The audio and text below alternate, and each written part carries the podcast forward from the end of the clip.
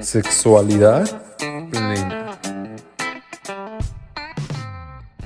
Si buscas información sobre métodos antifecundativos, vínculos afectivos, diversidad sexual de una manera plena y segura, estás en el lugar adecuado. Sexualidad plena.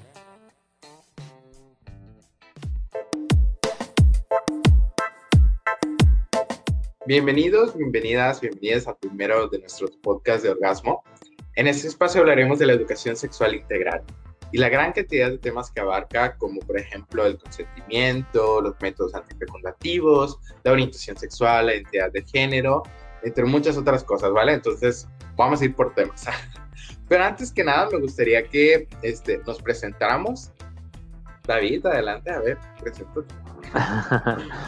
Hola personitas, este, yo soy David, eh, tengo 23 años, actualmente ya estoy en la última ronda de la carrera de psicología en la Universidad de Guadalajara. Lo que yo trabajo acá en Orgasmo son principalmente cuestiones de diversidad sexual, orientaciones sexuales, este, identidades de género y todo ese cúmulo de cosas que, que involucran esta parte muy pequeña de todo lo que es la sexualidad eh, pues también he participado en organizaciones de algunos eventos en la universidad, eh, como por ejemplo este, organización de jornadas de diferentes temas y así también he dado algunas charlas cuando existía la presencialidad y pues acá de manera virtual también he trabajado ya en un en, un en vivo que, que hablábamos precisamente de orientaciones sexuales y diversidad sexual. Ese soy yo. Así es, muchísimas gracias. Jules, adelante. Sí, hola a todos y todas. Soy Julieta, yo también estoy en los últimos semestres de la carrera de psicología. Ahorita soy voluntaria aquí en Orgasmo. Eh, hemos hecho conversatorios sobre cuerpos diversos en los que he estado participando también en diferentes infografías. Tengo experiencia, tuve la oportunidad de dar unas clases sobre género y salud mental, teniendo en cuenta este, unos cursos que tomé de género e interseccionalidad este, y pues me interesa mucho toda esta parte de, del espectro tan amplio que, que, tiene la sexualidad y la manera en la que vamos deconstruyendo esta parte tan convencional que llegamos a tener dentro de la misma educación. Entonces, pues yo estoy muy emocionada de estar aquí en este podcast y espero que, eh, que pues sea. Completamente de acuerdo contigo. Ahora sí, Lalo, adelante. Hola, este, pues mi nombre es Eduardo, completo es Eduardo del Ángel Morán Jiménez, pero este, pueden decirme Lalo, Edu, algunas personas me conocen, Eduardo, como quieran, ¿verdad? Este, yo también soy practicante de la carrera de psicología, también tengo formación en diplomados en diferentes áreas, como la educación emocional y la educación sexual. Soy conformo, soy colaboro, soy parte de diversos colectivos de diversidad sexual este, también aquí en Orgasmo, saludos. Aquí solo soy chistosa y bonita, esa es mi función. Y también, este, pues soy amigo, soy compañero, soy amor. Este, o sea, amor para la gente, o sea, no, sé, pero hola, muchos gustos compartir este espacio. Este, saludos. Súper bien, Lalo, muchísimas gracias. Y pues bueno, al final estoy yo, soy Kobe, este, soy co-director de Orgasmo. Voy a estar el día de hoy haciendo las preguntas. Espero que hayan estudiado mucho porque son preguntas muy, muy interesantes. Entonces, pues bueno, yo soy la persona que está aquí. Yo me encargo principalmente de diversidad sexual, de acompañamientos en cuestiones de salir del closet, en cuestiones emocionales y pues ahí estoy, ¿no? Contestando los mensajitos de la página. Muy bien, vamos a comenzar con la primera pregunta que sería como introducción. Me gustaría que me platicaran, por ejemplo, ¿qué es la educación sexual integral? ¿no? ¿Qué, qué se diferencia de la educación normal que tomemos, eh, la educación sexual de las escuelas? Hola, buenas tardes. Ah, aquí estoy yo hablando. Este, bueno, pues para empezar, pues e, es una muy buena pregunta, Kobe, este, interesante es como resaltar cómo antes había como esta perspectiva de la educación sexual, ¿no? Que como su nombre lo dice es sexual, era asociada como totalmente en cuestión de sexo, ¿no? Genitalidad, este, biologicismos, físico y todo eso, este, pues se, se, enmarcaba, ¿no? Era dentro de la educación sexual. Conforme fue avanzando los tiempos, este, el universo y la sociedad fue cambiando, la educación de la, digo, la definición de la sexualidad cambió, ¿no? O sea, se complejizó. Se empezaron a dar cuentas como de que mmm, creo que no solo es tocarnos y sentir rico y ya, ¿no? Y bebés. Entonces, al complejizarse esa definición, este, se dieron cuenta que abarcaba muchísimo más cosas, ¿no? Las amistades, la expresión, la identidad, la paternidad, ¿no? El, el, el, sentir al mundo. Entonces, este, pues dijeron como de que, bueno, creo que esta educación sexual se está quedando corta, creo que ya no, ya no da pauta como a lo que se necesita, porque en realidad es, es, se considera en varios países como una competencia de vida, ¿no? Como, o sea, desarrollar habilidades para la vida y, y para la sociedad en general. Entonces dijeron, bueno, este, hay que cambiarle un poquito y se hizo la educación sexual integral, que pues como su nombre lo dice, trata de integrar todas estas esferas, todo esto universo complejo y enorme que abarca la sexualidad para construir herramientas junto con los y las niñas, este, las adolescentes, el mundo, los adultos y así. Entonces, esa sería mi respuesta, Kobe, a tu pregunta. Súper bien, muchísimas gracias, Lalo. Muy interesante lo que acabas de decir en cuestiones de, de las etapas, ¿no? De la sexualidad. A ver, por ejemplo, Jus, platícame, ¿qué, ¿qué, nos puedes contar respecto a esta pregunta, ¿no? Uh, pues es muy importante tener en cuenta también el carácter interseccional que va a tener la educación sexual integral, ¿no? Entonces, este, a partir de esta, primero vamos definiendo qué es la interseccionalidad para que nos quede un poquito más claro dentro de este concepto tan integral.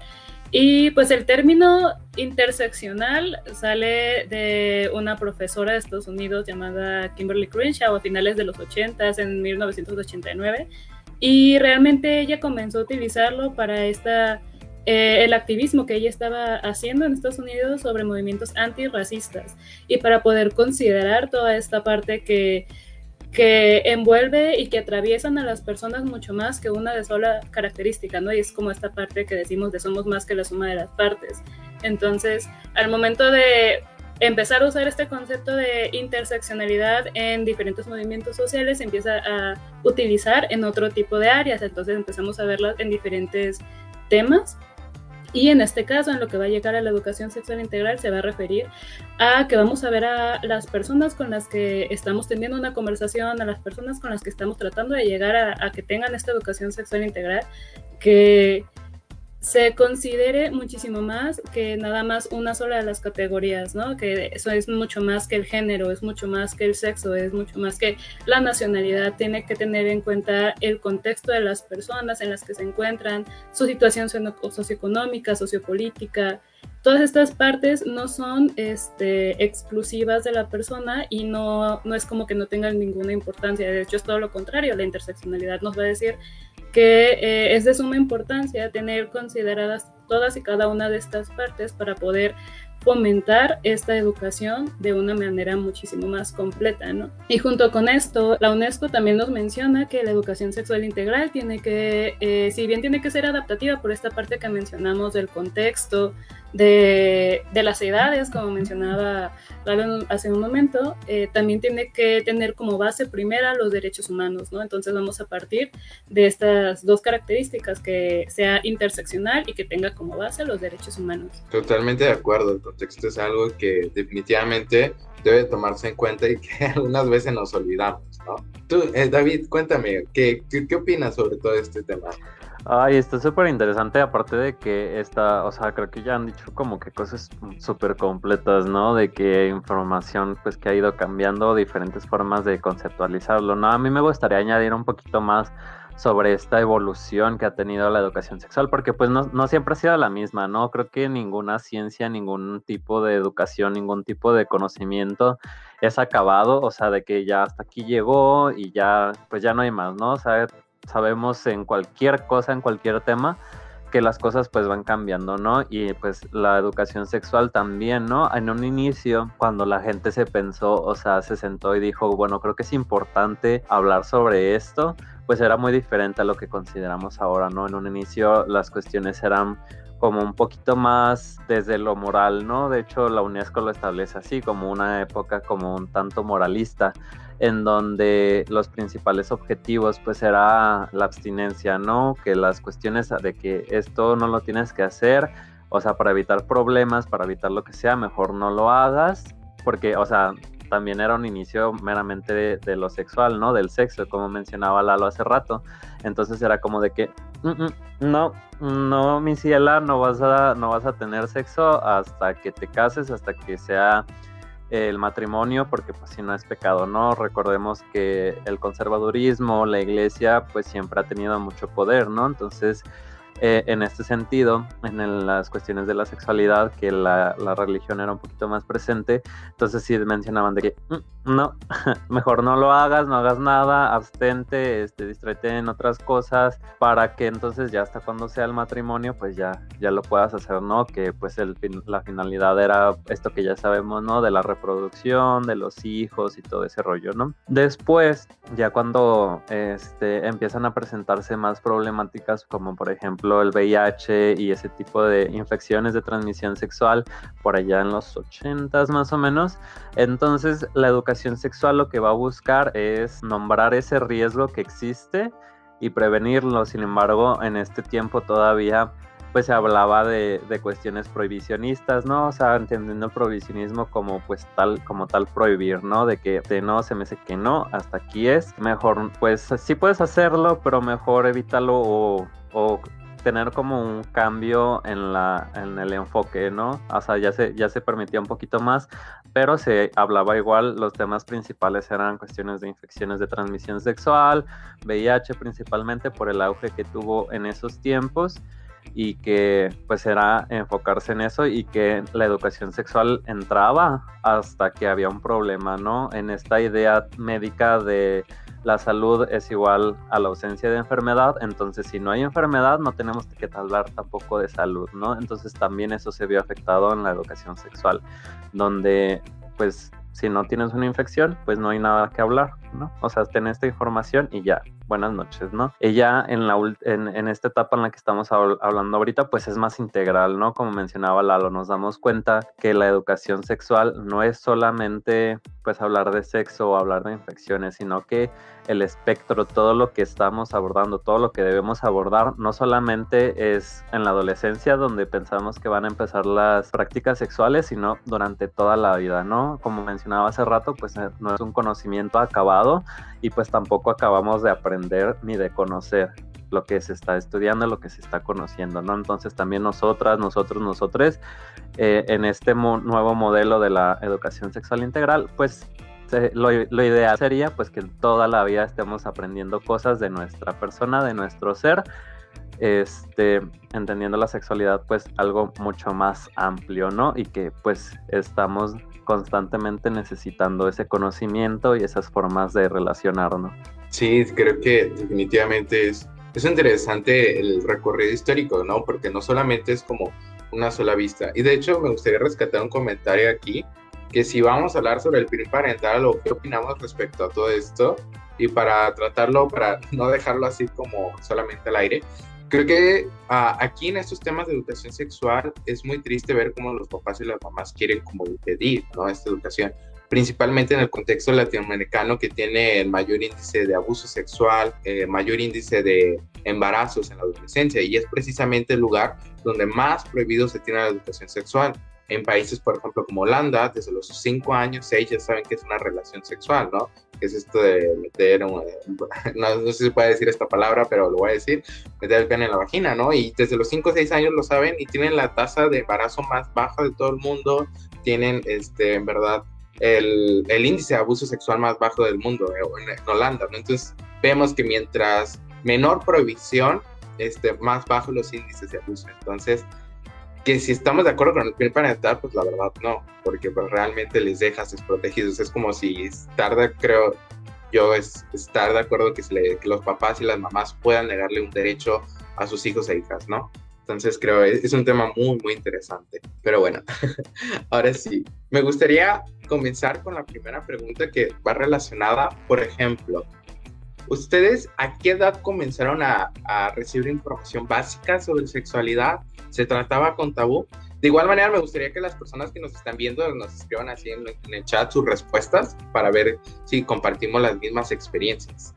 Ah, por ejemplo, Lalo, ¿cómo, cómo era tu, experiencia en estas cuestiones? Bueno, este, pues antes de contestar la pregunta, a mí me gustaría hacer como una, una nota que se me viene como muy importante a la mente, que es que la educación sexual es un aprendizaje cotidiano, ¿no? O sea, que es un aprendizaje que se está dando día con día y esto es como un mensaje de que, ojo, a las personas que somos adultas o que convivimos mucho con infancias o adolescencias, que todas nuestras reacciones, nuestros comentarios, nuestros chistes, este, permean, ¿no? O sea, dan mensajes que luego pues introyectan este, nuestras infancias o adolescencias y pues ellos construyen y ellas sus propias actitudes, sus propios tabúes a partir de los que ya existen acá. Saludos, ¿no? Entonces, hablando de esta pregunta, que pues yo, yo voy a hablar de, la primera vez que fue en un, en un, lugar como académico, como en la currícula, ya dejando de lado que no solo pasa en la currícula, que me acuerdo que fue como en cuarto de primaria. Y fue una maestra que se llamaba la maestra Gaby. Saludos a la maestra Gaby donde quiera que esté. Y este, ella, me acuerdo que sufría, neta, ella sufría así de que neta, o sea, mi memoria no es muy buena, pero me acuerdo explícitamente, muy nítidamente, que sufría y ella no lo decía, ¿no? De que es que neta me da mucha pena hablar de esto, pero viene en el programa, entonces pues ahí le echo ganas. Y pues me acuerdo que los temas que tocaron fue menstruación este, y higiene, creo. Y no sé por qué también salió algo como el tema de, abuso sexual, como violaciones y así. Y yo me acuerdo que a esa edad, no sé qué edad tienes en cuarto, como 10 años o algo así, pues yo, yo no tenía idea que era, que era como una violación, ¿no? Entonces, eso me lo explicó una de mis, amigas, compañeras, que se llama Katz Castro. Saludos a Katz Castro. Mucho saludo de mi parte. Ella me lo explicó, ¿no? Me dijo, o sea, literal me dijo de que es cuando alguien toca tus partes, ¿no? Y yo, impactante. Pero, o sea, como que ahorita digo, a los 10 años tuve cero conocimiento de prevención de abuso sexual infantil y pues puede ser un poquito problemático, gracias a Dios y a la vida y al universo. no me pasó nada, pero pues esa falta de información es, es un factor de riesgo importante. Totalmente de acuerdo, creo que es algo que se debería de hablar ¿no? más por este comentario que la OCDE considera a México uno de los países con más abuso sexual por esta falta de información. Este, por ejemplo, ¿cómo fue en tu, en tu caso, Jules? ¿Cómo fue este aprendizaje? Pues en mi caso yo estuve en escuelas católicas eh, y pues realmente mi, mi, primer recuerdo de información básica acerca de sexualidad, este, como dice la en una, en una institución tal cual, fue hasta primero de la preparatoria, porque realmente antes de eso recuerdo que teníamos nuestros libros de pues de biología, de todas estas, cosas. Y justamente si tú buscabas en el índice, ¿no? Como eh, reproducción sexual o este, genitales o cosas así, te ibas a la página y la página estaba en blanco. O sea, yo recuerdo que era un libro con dos páginas totalmente en blanco y después se pasaba al siguiente tema. Entonces recuerdo que inclusive mi mamá se fue a pelear a la, a la primaria, ¿no? De, oye, pero es que ¿por qué, ¿por qué no les estás enseñando educación sexual, ¿no? Y, sí, claro. Y sí, fue como todo un problema dentro, ahí mismo, pues entonces yo no le, digo, en la primaria pues yo no tenía ni idea de qué estaba pasando, ¿no? Yo dije, pues son páginas en blanco, pero yo no sé qué está pasando. Y no fue hasta, pues que en la prepa era, eh, era una de las eh, materias obligatorias, era de sexual básica, en primer semestre de preparatoria. Y te juro que yo estaba como de, wow, no había visto como esto nunca, ¿no? A pesar de que en mi familia sí se trataban ciertos temas, pues no como, como en clases formales. Entonces ya el momento de tenerlo así, eh, si bien no se trataban ya como un tabú, yo sí me sentía como muy cohibida por el hecho de que todos mis compañeros sí habían tenido anteriormente algún tipo de información básica y todo lo que me estaban dando era pues por primera vez para mí, ¿no? Entonces yo tenía como que muchas dudas aún y al mismo tiempo me daba vergüenza preguntar porque yo decía, pues soy la única que no sé sobre estos temas, ¿no? Entonces creo que es una de las, de las cuestiones a lo que, lo que comentaban de, del PIN, ¿no? Y de privatizar la información de que realmente lo único que haces es un daño colateral a, los niños y a las niñas, el, privarlos de esta, de esta educación. Totalmente de acuerdo, creo que la información es valiosa y no es algo que les podamos negar. No sé, por ejemplo, David, en tu caso, si hubo algo parecido o fue diferente. Ay, pues digamos que con yo estoy como un poquito en medio. o sea, Jules dice que hasta la prepa, Lalo en la primaria, yo pues en la secundaria. Pero me acuerdo O sea, sí, sí tocamos temas en, en, la primaria como de biología, así como cuestiones anatómicas de que este es un pene y así, ¿no? Pero era como de que, ah, ok. Pero ya como un poco entrando más en cuestiones de educación sexual, conmigo fue pues hasta la secundaria, ¿no? Hasta que ya teníamos que ver esos temas. Pero me acuerdo mucho y me quedó como que muy grabado cuando estaba pues recordando, ahorita que comentaban, eh, siempre fue como desde que, ah, ok, pues esto fue enfocado en las infecciones de transmisión sexual. Cuando estaba leyendo precisamente el texto de la UNESCO que les platicaba hace rato, recordaba, ah, mi secundaria estaba en ese punto. Se quedó ahí estancada, ¿no? Hasta hablar solamente de, infecciones de transmisión sexual.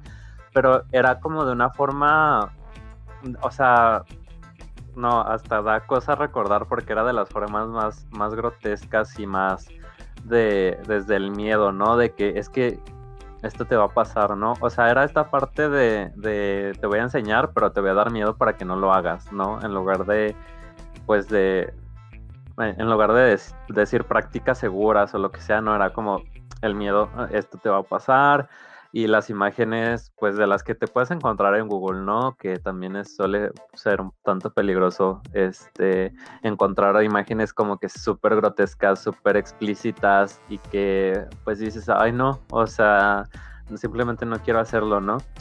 Y me acuerdo que eh, no se tomaba tanto como tabú, porque, o sea, si era, había, bueno, a mí personalmente siempre la sexualidad ha sido temas que me han llamado mucho la atención, supongo que por lo mismo de que no, no lo recibí durante mucho tiempo, pero, o sea, cuando se hablaban, eh, recuerdo que mi maestra Gloria, voy a ser como Lalo y voy a mandarle saludos a la maestra Gloria, este, eh, eh, nos hizo como, precisamente para evitar como situaciones de burla o de pena o lo que sea y preguntaros lo que quisieras, eh, era como que en una cajita nos ponía así de que aquí van a poner sus preguntas, ¿no? Y ya las iba respondiendo.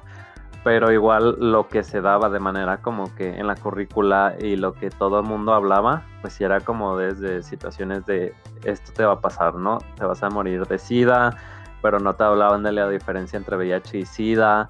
Entonces, no sé, estaba como pues muy fuerte, ¿no? O sea, siento que, o sea que, ajá, fue empezó tarde, o sea, si Lalo fue a los 10 conmigo, ya fue a los 12, 13, entonces si era como que, pues muy cañón, ¿no? Y, y a mí cuestiones de, de abuso o, u otros temas, nada.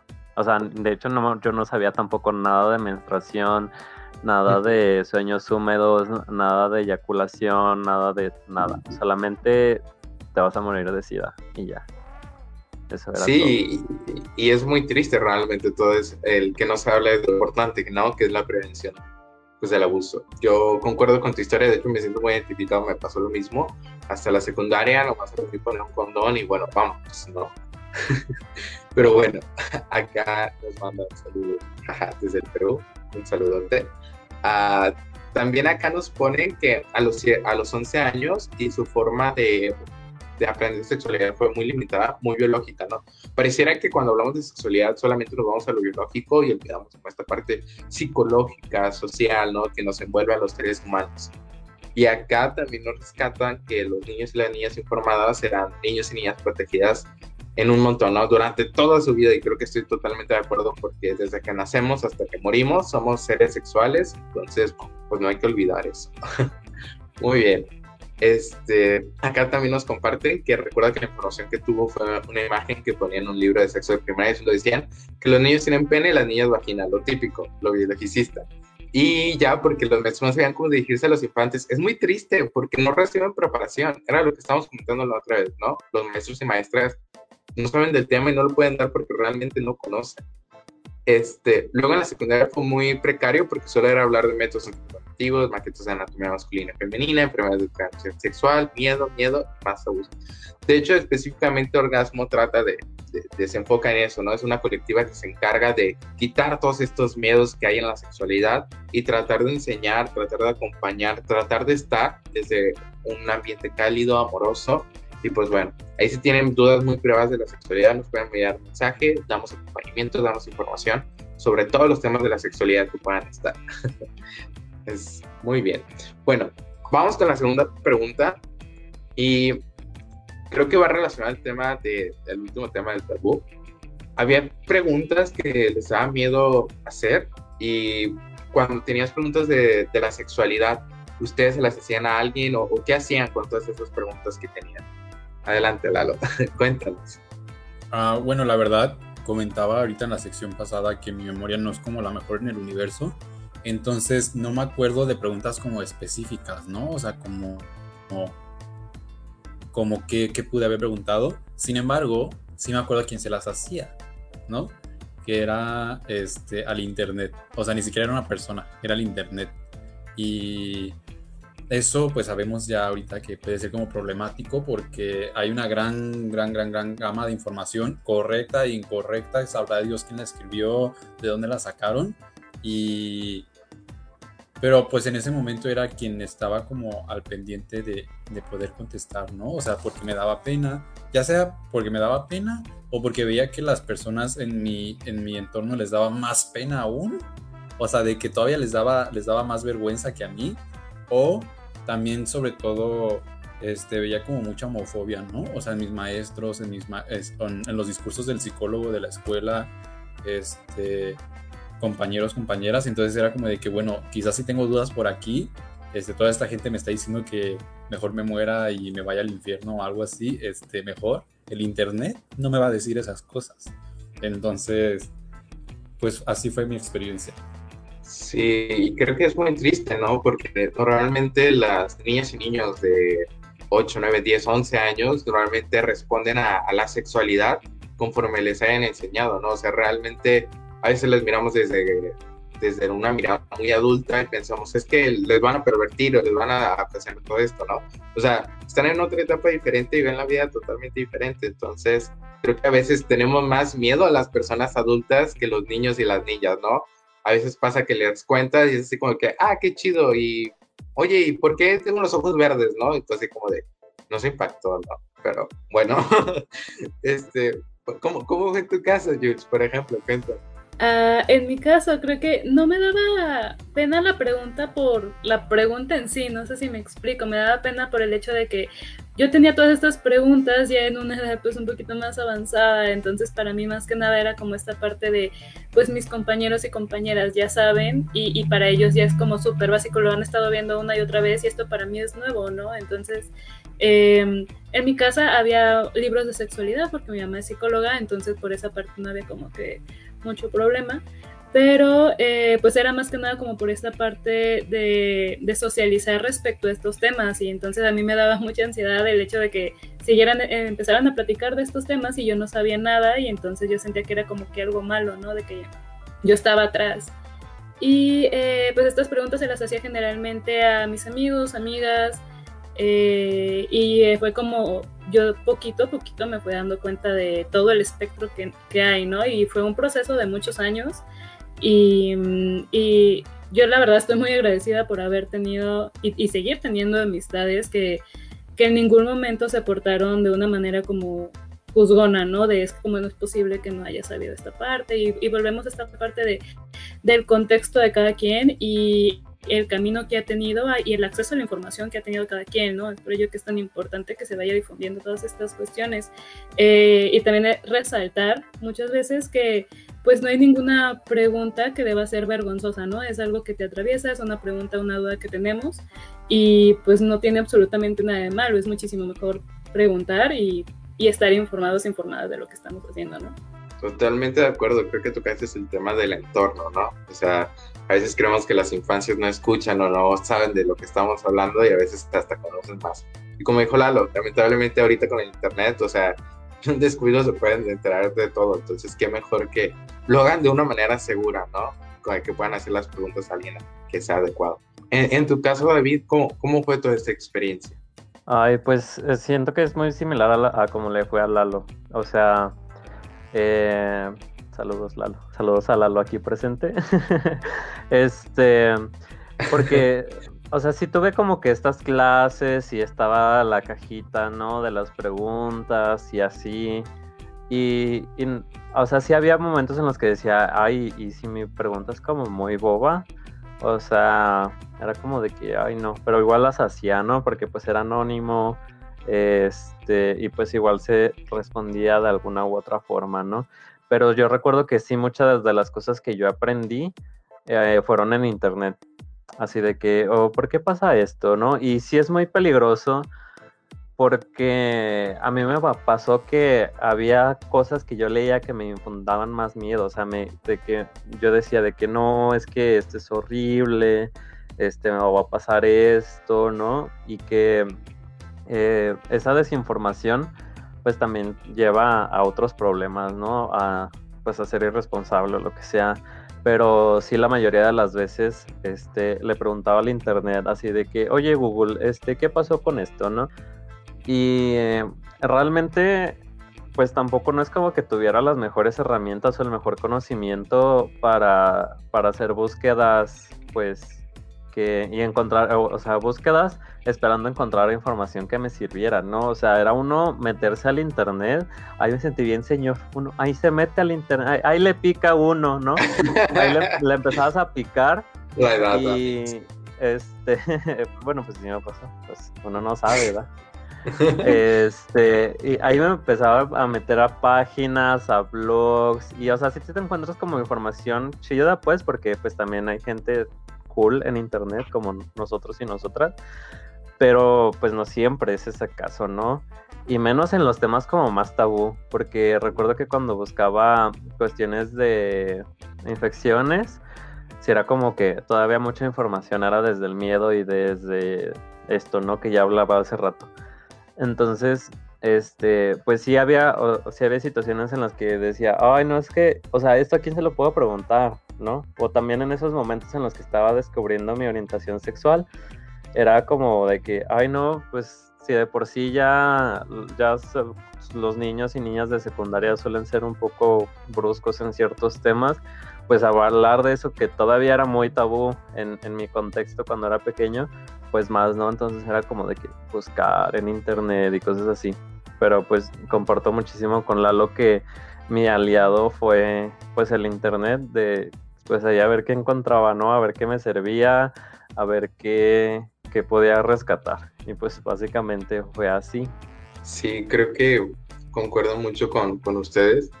Mi, mi, experiencia más, más cercana o más bien la, la que más lejana que recuerdo este, con el contacto con la sexualidad fue que un compañero mío de la escuela me mandó un link, me dijo, oye, ¿ya viste esto? Y yo, wow, ¿qué es esto? ¿No? Y era una página pornográfica, ¿no?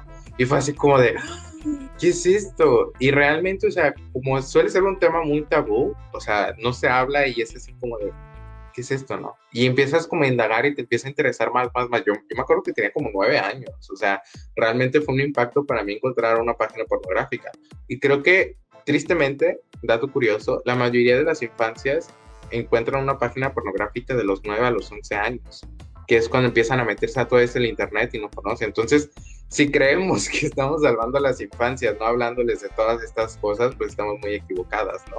Porque normalmente la media está entre 9 y 11 años cuando empiezan a entrar a páginas pornográficas porque un compañero amigo se las manda o porque aparece un anuncio, ¿no? Entonces es muy triste saber todo esto. Este, también aquí hay un comentario que dice, por ejemplo, que el meter miedo sobre las infecciones de transmisión sexual, ojo que es el término correcto, enfermedades ya no se utiliza, eh, eso ya pasó como fue evolucionando, ¿no? A través de la sexualidad.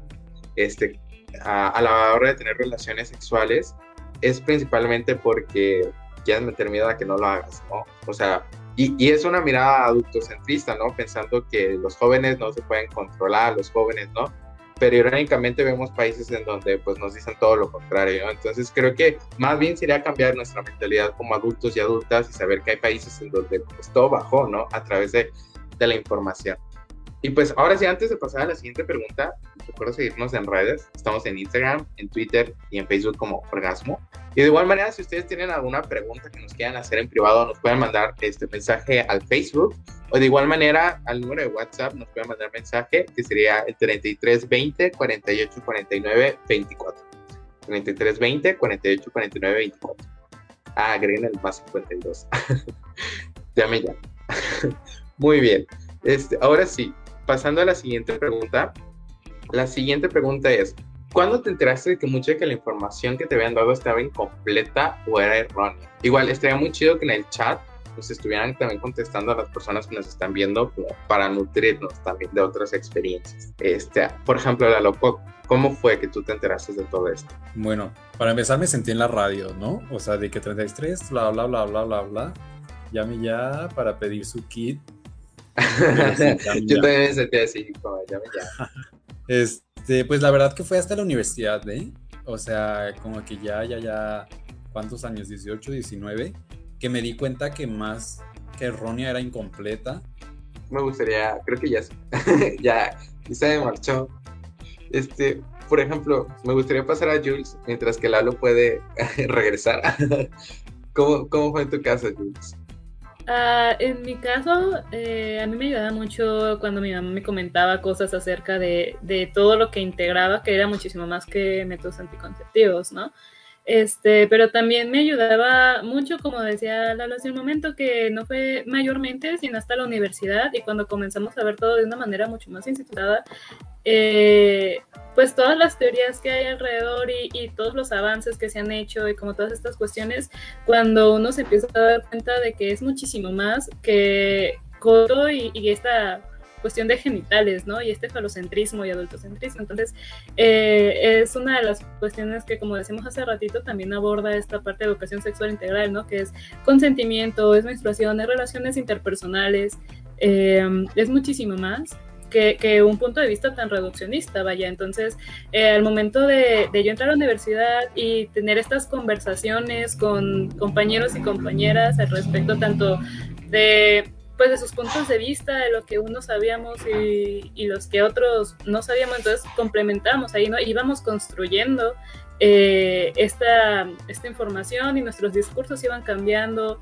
Y fue ahí cuando, mientras alguien te decía, ah, según yo, eh, tal información es más o menos forma, es cuando a uno le caía el 20, ¿no? De, ay, entonces lo que yo sé está incompleto, o tal vez esto no era tan de esta manera, y comienzas a ver un poquito más la perspectiva tan diferente, fue lo que fue tu círculo, este, pues antes, ¿no? En la secundaria, prepa o nada más con la familia, que es bien diferente. Eh, sí, pues básicamente fue hasta la universidad, en conversa conversaciones con, con compañeros principalmente. Sí, totalmente de acuerdo. Creo que ya hasta que vas creciendo, ya es cuando te dices, ¿sabes qué? Creo que la mayoría de las cosas que te dijimos no son ciertas. Pues, y, probablemente no, no utilizan las, las instituciones, lo dicen amigos o amigas. Es, aún más triste. en tu caso, David, cuéntanos cómo, fue todo esto. Ay, conmigo, pues depende del tema que estemos hablando. o sea, porque, eh, bueno, como mencionaba hace rato, a mí los temas de, de, pues de la sexualidad siempre me llamaron, me llamaron la atención. Entonces, en el momento en el que yo no me sentía como que cómodo respecto a, la información que me daban o decía, es que, es que hay más, o sea, estoy seguro de que hay más, de que si les cargo puedo encontrar otras cosas. En la preparatoria fue que yo empecé como que a, investigar más. Eh, no es como que haya sido ni sea ahorita el mejor investigador, para nada, pero sí era como que, ok, creo que esto me puede servir y ya empezar como que a buscar más PDFs, ya no tanto blogs o cosas así. Y ya fue cuando me di eh, cuenta de ciertos temas, ¿no? Que pues en la prepa, por este autodescubrimiento y así, pues lo que yo más sabía era sobre diversidad sexual, ¿no? ¿Qué onda con las personas homosexuales? ¿Qué onda con las personas trans? ¿Qué onda con pues toda esta diversidad, ¿no? O sea, porque aparte...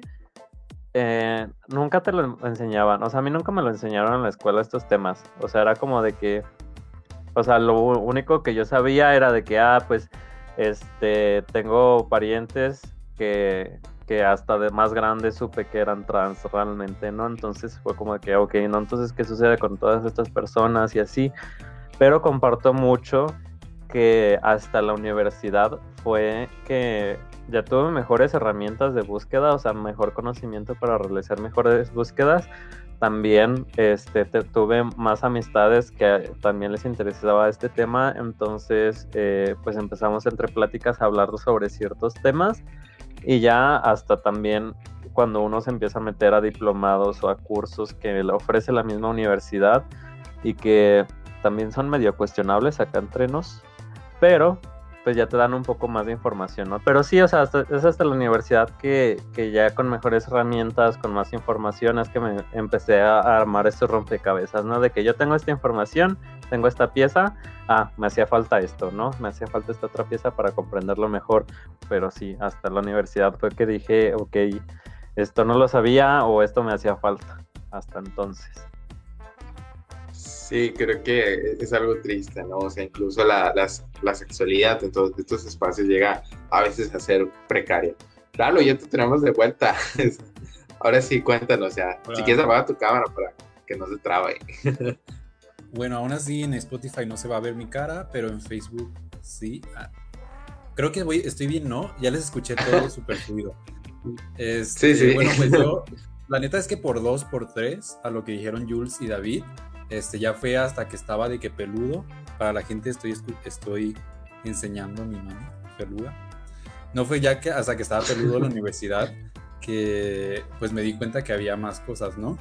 Igual, o sea, por dos en cuestión de que pues todo era clases biologicistas y que por tres que las compañías eran quienes me ayudaron a darme cuenta de la complejidad, ¿no? De la, de la apertura que podía hacer el tema. Entonces, pues nada, eso es, y regresé. Qué bueno que ya estás acá con nosotros y nosotras. Y soporten, dice Lalo. nada, sí, nada, nada, Bueno, acá nos ponen un comentario que también de hecho fue en la preparatoria, ¿no? Y que llevaba clases de anatomía, sexualidad y esos temas porque iba con su contexto profesional. Ustedes se imaginan, hay muchísima gente que no entra a preparatoria, o sea, muchísima gente adulta que realmente sigue con tabús de la sexualidad increíbles. Entonces, e, es muy triste, ¿no? Acá se están burlando, ¿no? De que a Lalo se le ve internet. Dice ayuda, y acá nos comentan, por ejemplo, el hecho de que hasta la universidad, ¿no? O sea, si de por sí la gente, este, eh, los espacios en la universidad, o más bien, los espacios en la preparatoria son poquitos, en la universidad son aún más poquitos, ¿no? Porque pues hay que reconocer, ¿no? El hecho de estar en una universidad, en un país latinoamericano, carente de muchas oportunidades, es un privilegio. Entonces, wow, hay personas adultas que realmente no, no llegan. Y acá nos dice que fue una iluminación para, para esta persona porque fue otro mundo y fue el primer lugar donde no sintió pena, ¿no? Entonces, imagínense, 18 años viviendo con pena sobre su sexualidad. Entonces, es, es, algo que no solamente, pues, yo creo que a una persona le pasa, le pasa a muchísimas más. Acá nos dicen que, por ejemplo, fue en secundaria que les dieron una plática de menstruación después de anticonceptivos, pero que fueron la única generación porque los papás hicieron un, pues, un caos, ¿no? para no decir la palabra, no sé si lo puede decir, este, que fue un caso. Y efectivamente creo que aquí el tema, creo que deberíamos de cambiarle el tema, ¿no? Cómo los papás y las mamás hacen que sigamos siendo un país con mayor índice de abuso sexual y mayor índice de embarazos adolescentes. Es triste y pues es una broma, pero pues es cierto. Quienes tienen mayor problema son los papás y las mamás y espero que en un futuro, gracias a, a la chamba que estamos haciendo varias colectivas, pues podamos, ¿no? Llegar a cambiar todo este contexto. Pero sí, muchísimas gracias a todas las personas que puedan poner sus preguntas, comentarnos ahí. Ahora bien, la siguiente pregunta vale por dos. Igual, la vamos a dividir. Ah, bueno, si tuviera la oportunidad de decirte algo a ti mismo, a ti misma sobre la educación sexual cuando estabas desinformada, desinformado, ¿qué te dirías? ¿Y cómo ves la sexualidad en este momento? ¿Cómo ha cambiado su perspectiva este, pues a través del tiempo, ¿no? Ya a través de la información, la universidad, el activismo, el estar aquí dando clases. Cuéntanos, Lalo. Este, pues para esta pregunta del doble de puntos, la verdad es que está difícil, ¿eh? O sea, yo invitaría a la gente que se hiciera como esta pregunta, de que si tuvieras la oportunidad de decirte algo a ti mismo, o ti misma, pues ¿qué, ¿qué, dirías, no? Sobre todo en esa cuestión de la educación sexual. ¿Qué es lo que necesitaba tu personita en esos tiempos? Entonces yo al, hacerme como esta reflexión, este, mi respuesta fue que yo me diría esto textualmente, ¿ok? Hay gente que sí lo entiende. Hay gente con la que podrás hablar. Punto.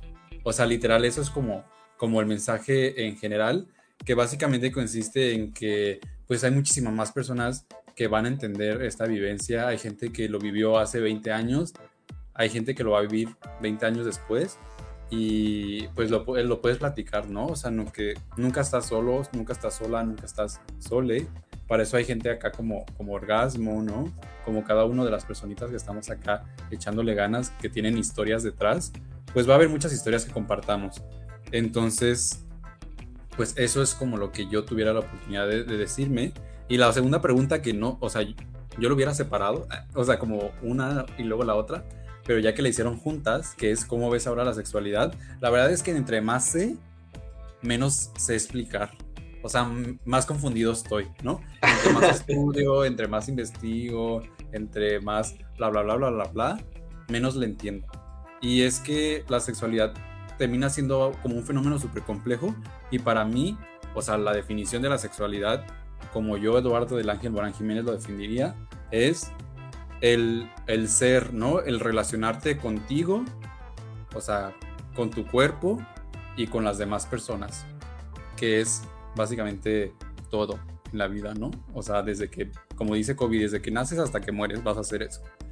Y pues esas serían mis respuestas. Wow, maravilloso. Yo, yo estaba acá con la lagrimita, ¿no? Tendida, así como de, me, me llegó a mi niña interior, qué, qué bonito. Y sí, realmente la sexualidad es muy compleja porque, pues realmente para empezar no tenemos los, los mismos conocimientos hace 20 años, ¿no? ¿Quién, ¿Quién hubiera dicho que hace 20, 30 años hubiéramos dicho a las personas que ya se está haciendo una vacuna este, para el VIH? O sea, es como de wow. O sea, no, no, no lo hubieran creído porque había en ese contexto la gente estaba muriendo de VIH. Entonces, creo que por eso llega a ser tan compleja porque constantemente día tras día nueva información sale y cuando tú piensas que ya dominas el tema, sale una nueva investigación, sale un nuevo término, sale un nuevo algo, porque pues la sexualidad va evolucionando con la sociedad.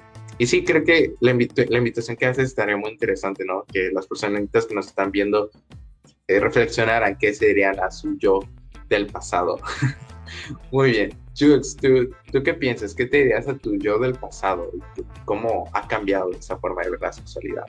Ah, pues yo me enfocaría mucho mm, personalmente a la cuestión del miedo y la vergüenza en todo lo que lleva el espectro de la sexualidad, ¿no? Porque eh, fue algo que me marcó mucho el momento en el que te decían en, instituciones como muy conservadoras. que pues es algo que no se dice, ¿no? Es algo eh, que, que no, no, se habla con nada más que esto es lo que hay y, punto, ¿no? Que no hay como lugar para cuestionarte qué, está pasando y de que si pasó de una manera así pasó y punto. Entonces yo me invitaría mucho a cuestionarme todas esas partes y a tener muchísimo en cuenta de que no hay nada en la sexualidad que sea vergonzoso, ¿no? Que es parte de nosotras, nosotros y y que pues mientras, como, como dicen, mientras más vamos descubriendo nos damos cuenta de lo amplio que es y, que no tiene ninguna gota de, vergüenza dentro de lo que vamos a estar eh, conociendo y de que es una parte pues sumamente normal de nuestras vidas y que va a estar en el día a día de diferentes formas, ¿no? presentada en diferentes contextos. Eh, ¿Cómo veo ahora la sexualidad? la, verdad es que la veo muchísimo más amplia, creo que eh, nos quedamos muy cortos cuando, cuando pensamos en sexualidad y es igual a sexo, ¿no? Entonces al momento de ver toda esta parte, diferencia entre género y sexo, por ejemplo, ¿no? Eh, cuestiones de que la intimidad no es meramente coito, todo este tipo de, de temas que generalmente no se abordan y que cuando nos dicen lo importante, lo importante es como decían, ¿no? Que no te dé una infección de transmisión sexual, que es como que el top, ¿no? Porque te vas a morir. Como, como decían en algunas este, películas, ¿no? Si tienes sexo te vas a morir, ¿no? Entonces, pues como que no va tan, tan reducido esto y al momento de estar leyendo, informándote, conociendo, este, viendo experiencias de, de otras personas que te platican, no sé, como todos estos conocimientos que se van contando, eh, pues nada más te das cuenta de lo, lo, amplia, ¿no? Que es y cuánto nos falta por descubrir, lo, lo importante que es seguirnos cuestionando lo que vamos eh, entendiendo y comprendiendo. Y a mí la verdad me gusta mucho el tema, creo que es súper importante ver toda la parte de, por ejemplo, cuerpos diversos, identidades que muchas veces no, no vemos que están dentro de, este tema, ¿no? Por una visión eh, conservadora que llegamos a tener. Muchísimas gracias, sí, creo que a veces la moral está muy impuesta en todos estos temas de la sexualidad y no nos dejan ver más allá. Y creo que el hecho de cuestionarnos todo eso es, es una gran invitación. Muchísimas gracias. Tú, David, cuéntanos, ¿cómo, ¿cómo, fue en tu vida?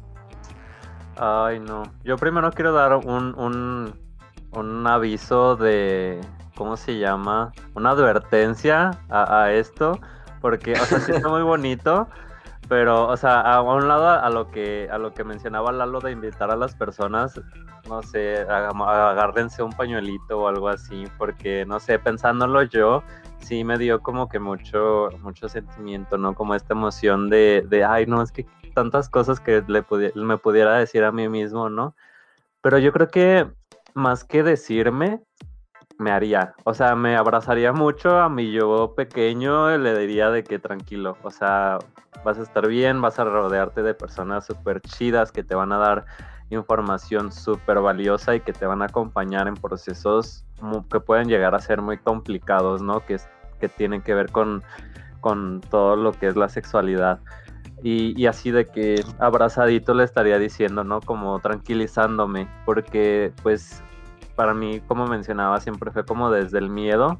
Entonces, más que decirme, quisiera transmitirme esa seguridad que, que ahorita no está terminada ni nada, porque pues fueron muchísimos años de, de aprender desde el miedo.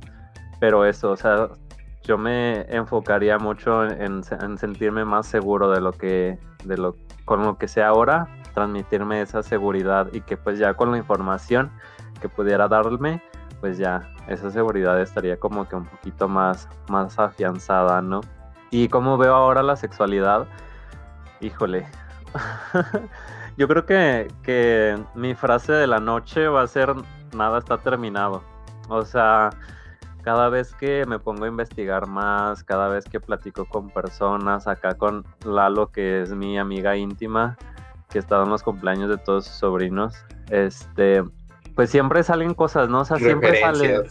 sí, las referencias, hago muchas referencias también. Este, siempre salen nuevas cosas, siempre salen temas, o sea, súper interesantes, siempre hay nuevas investigaciones. Me acuerdo que cuando yo estaba en la prepa investigaba muchísimo sobre orientación sexual, porque pues era lo que me atravesaba más duro en ese momento. Y ahorita hay mucha información muy distinta a la que yo recordaba. O sea, es información nueva, es información diferente. Y entonces, o sea, es la manera en la que veo ahora la sexualidad con como algo que me gusta mucho aprender, que como Lalo tampoco, o sea, me confundo más cada vez que leo, pero que quiero seguir aprendiendo, ¿no? E, este, este paraguas tan amplio, tan, tan diverso y tan bonito, pues es eso, ¿no? O sea, es, es algo que, que pues voy a seguir viendo, ni modo. Pues aquí andamos echándole ganas, nos quisimos echar esta chamba y pues aquí estamos, este, haciendo lo que podemos, que creo que ha sido bastante. Entonces, pues esas serían mis respuestas. Súper bien, muchísimas gracias. Pues desde acá te mandamos un abrazote a ti y a tu, y niña interior. y me gustaría mostrar aquí unas pequeñas este, frases ¿no? que serían también Acá nos dicen que, por ejemplo, se dirían que la sexualidad es parte importante de, de mí. No es una enemiga, no un monstruo que da miedo, que no está sola y que habrá personitas que te pueden comprender todo esto de manera más segura y amorosa y que estará bien. Totalmente de acuerdo, también te mandamos un abrazo. Este, acá también nos comentan que, ¿no? que se invitaría a decirle que no es malo tener curiosidad de cuestionar, que es parte de, los, las alas ¿no? que nos llegan a cortar en la infancia y ahora de adulta se ve como una, como una nueva oportunidad de reconciliación con, consigo mismo. E, eso está muy, muy, cool. Creo que ya para cerrar esto, me gustaría, por ejemplo, comentar que algo que me diría a mí yo de pequeño sería el hecho de que sigas brillando. o sea, porque en esta cuestión de, de la sexualidad, ¿no? Te, te limitas, te encierras en cuestiones de tus orientaciones, de tu identidad. Entonces, tenemos ¿no? infancias trans, infancias este, diversas que se limitan a todo esto por miedo a, a, las amenazas, a los golpes, los insultos, ¿no? Entonces, creo que lo que yo le diría a mi, a mi niño interior, primero que nada, es nunca dejes el niño. Y, pues bueno, algo que como veo la sexualidad actualmente y que de hecho es parte de lo que surge orgasmo, para terminar, es que la sexualidad es placer principalmente, ¿no? Y no solamente hablo como sexual, sino placer en cuestiones de encontrarte, de saberte bien, de descubrirte, de saber tus emociones, de saber quién eres, de disfrutar a una persona.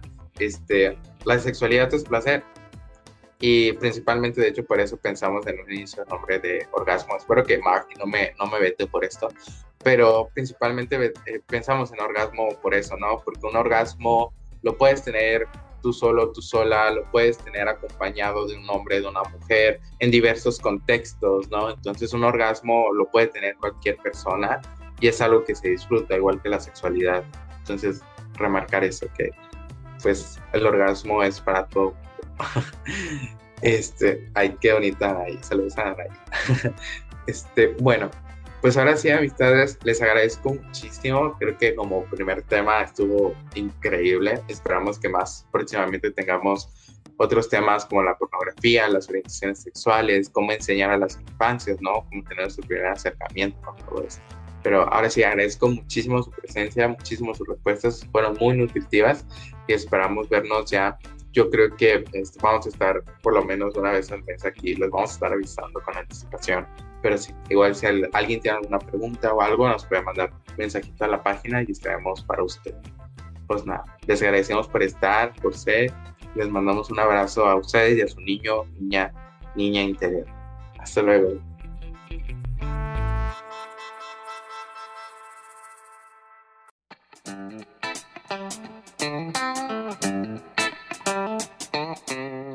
Por una educación sexual integral, en la que se incluya a todas las personas, sin importar su orientación, género, discapacidad, neurodivergencia, edad y racialidad. Una educación en la que la sexualidad sea plena. Nos escuchamos en la próxima emisión. Sexualidad plena.